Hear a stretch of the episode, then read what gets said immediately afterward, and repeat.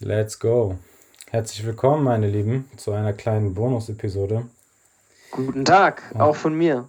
Und zwar haben uns jetzt mittlerweile einige Anfragen erreicht, dass einige von euch ähm, gerne mal wissen wollten, eigentlich ganz ehrlich, ihr macht ja einen tollen Podcast, alles gut, aber wer seid ihr denn eigentlich? Was legitimiert euch überhaupt hier, euch hinzustellen und euch anderen Menschen irgendwas über Theologie erzählen zu wollen? Ja?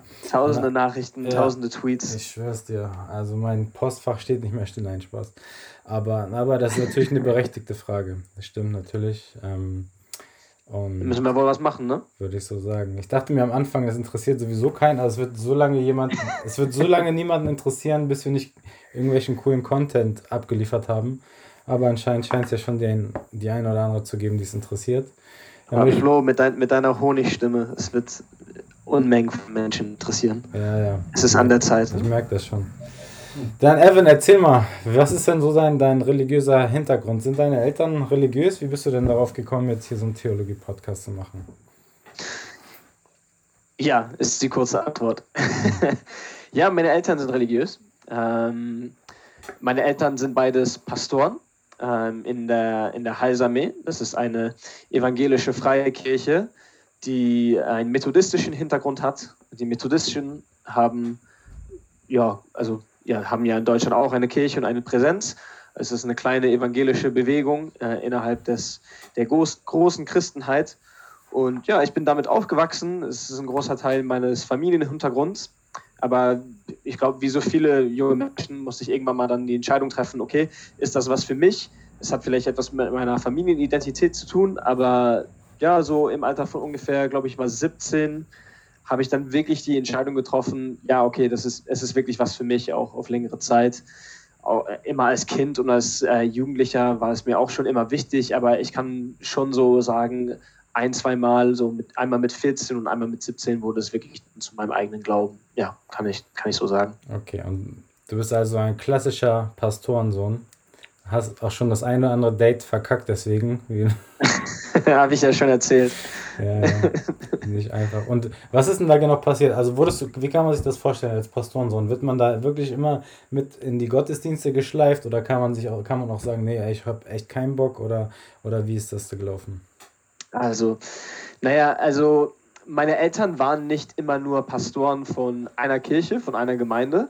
Sie waren auch, ähm, also Bischof kann man das nicht nennen, aber es, es, sagt vielleicht mehreren Menschen etwas, dass man sozusagen eine, ein bischöfliches Amt hat, mhm. dass man für mehrere Kirchen und für mehrere Gemeinden in einer Region zuständig ist. Mhm. Und das heißt, dass wir halt öfter ähm, ja, in, in mehreren Gemeinden waren. Wir hatten schon unsere eigene, also wo ich dann jeden Sonntag mit dabei war und manchmal hatte ich Bock, manchmal nicht so viel. Ähm, ich wurde dann auch immer in die Musik mit einbezogen, habe dann mit Musik gemacht und manchmal fand ich es cool, manchmal nicht so. Ähm, aber ich wurde auch mit rumgeschleppt überall hin, wo meine Eltern hin mussten, vielleicht einmal am äh, Sonntagnachmittag. Das war, weil ich und meine Schwestern uns immer so gestritten haben und dann durfte ich nicht mehr allein zu Hause bleiben mit denen. das war zu gefährlich. Und dann, äh, ja, habe ich mich halt nicht gut benommen und musste immer Sonntagnachmittags mitkommen, wenn die irgendeine andere Gemeinde besucht haben. Und das hat, ja, das hat mich geformt, weil ich innerhalb der Heilsarmee viele verschiedene Gemeinden gesehen habe, auch vom, ja, von den Menschen her und wie, wie die funktionieren und wie die aussehen.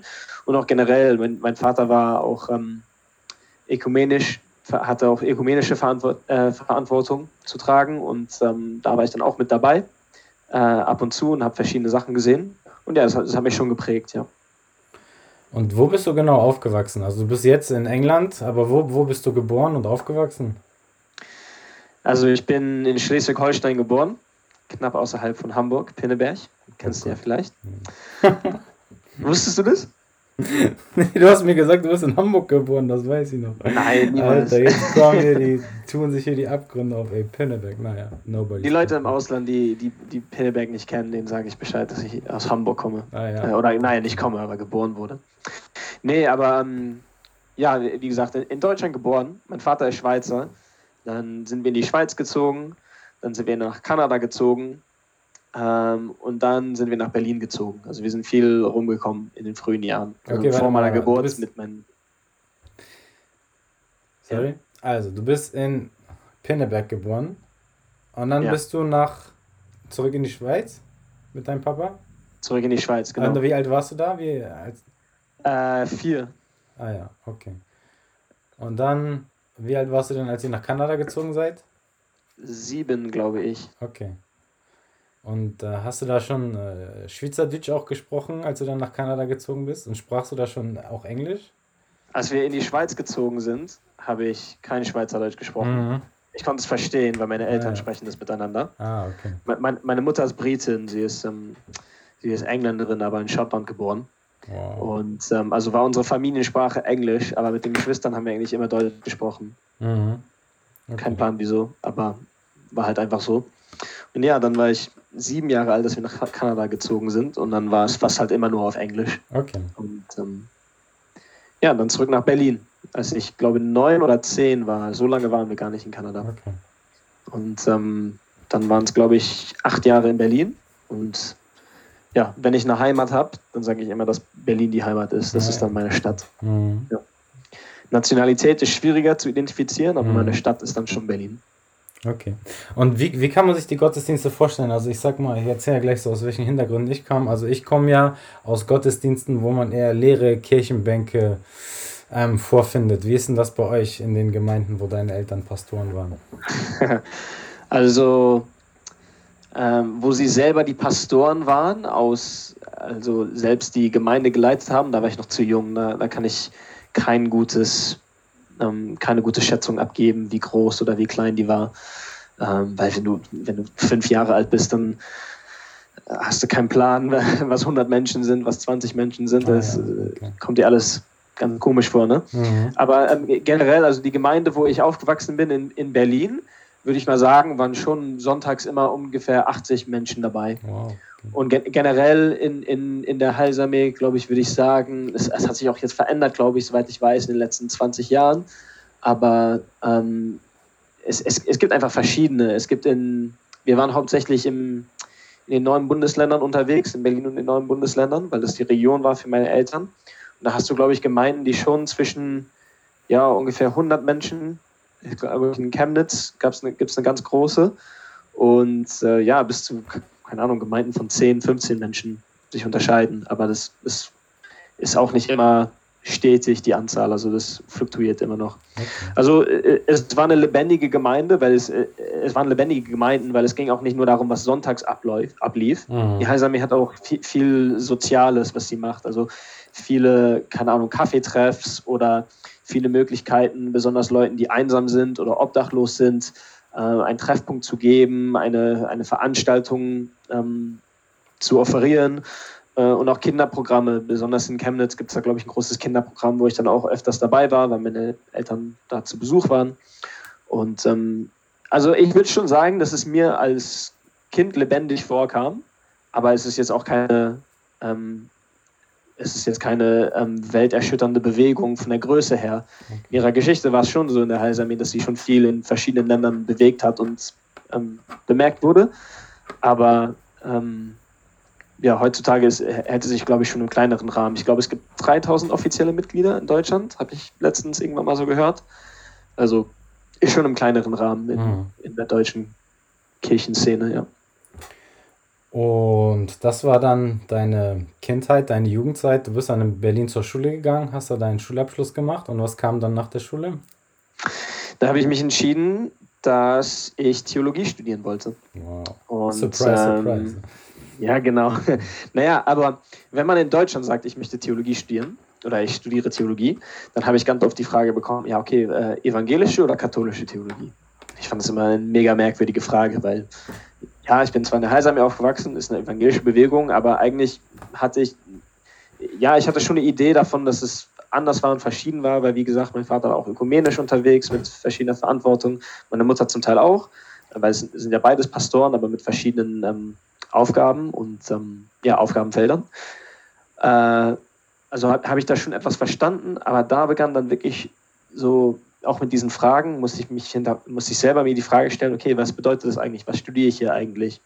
Da habe ich, da habe ich zum ersten Mal gelernt, dass es anders ist, wenn man in Großbritannien Theologie studiert.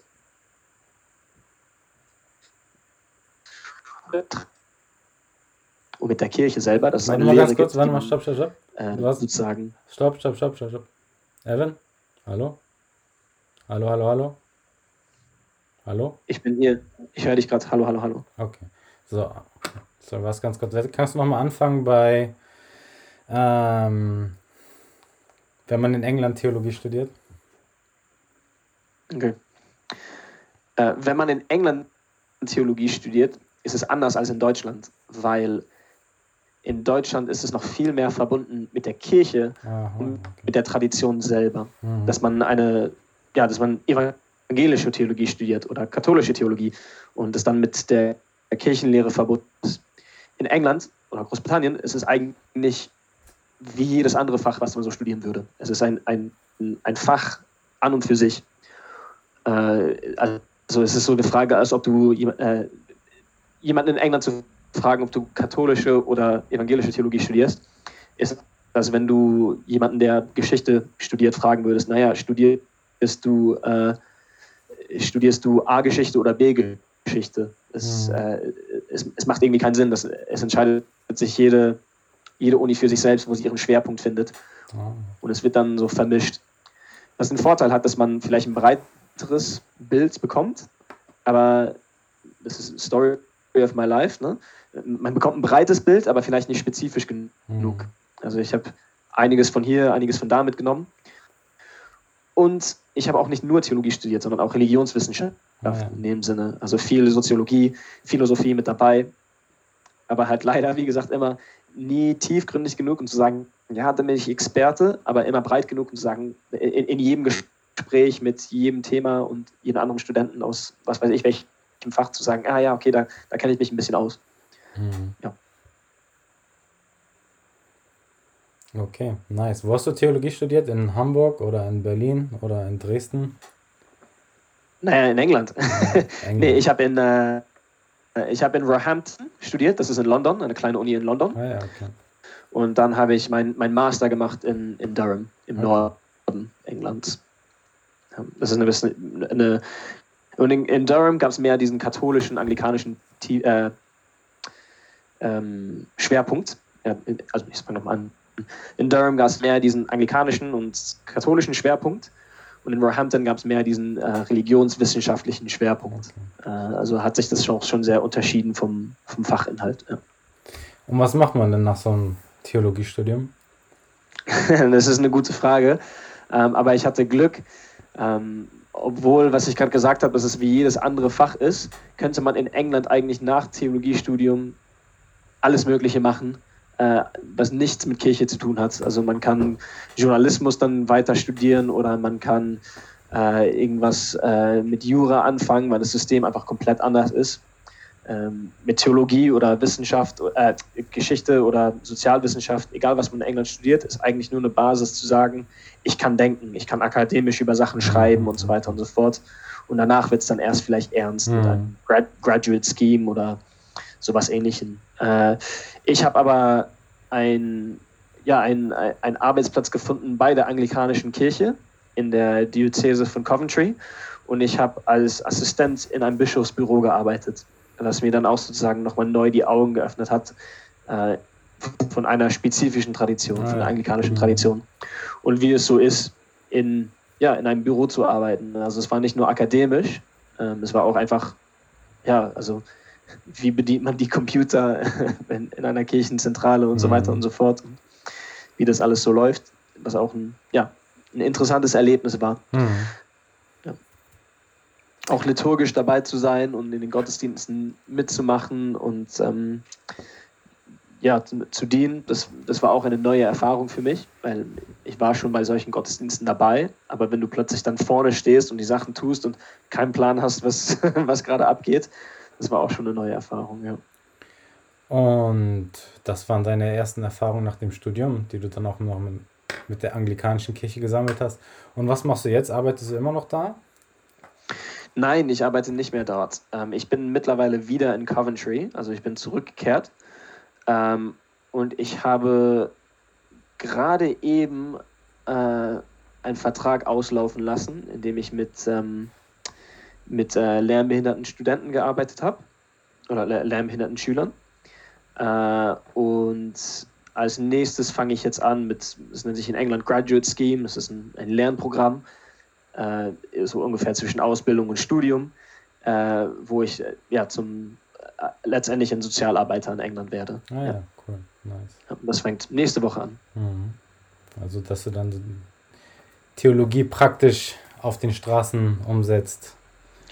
Das ist für mich das Ziel. Mhm. Also ich wollte nicht nur ständig also akademisch Sachen machen, weil es gefällt mir über Theologie zu sprechen, es gefällt mir Theologie auszuleben, mhm. zu schreiben ist nicht unbedingt mein Ding. Ich ja. weiß nicht wieso, es fällt mir schwer. Und habe ich mir gedacht, ja okay, lieber als weiter zu studieren, mache ich etwas Praktisches.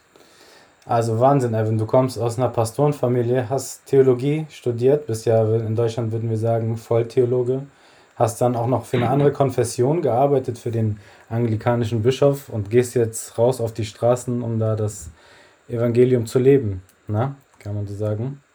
Na, das hoffe ich. Und machst dazu noch einen Podcast und äh, bereicherst die Menschen auf jeden Fall mit deiner theologischen Expertise.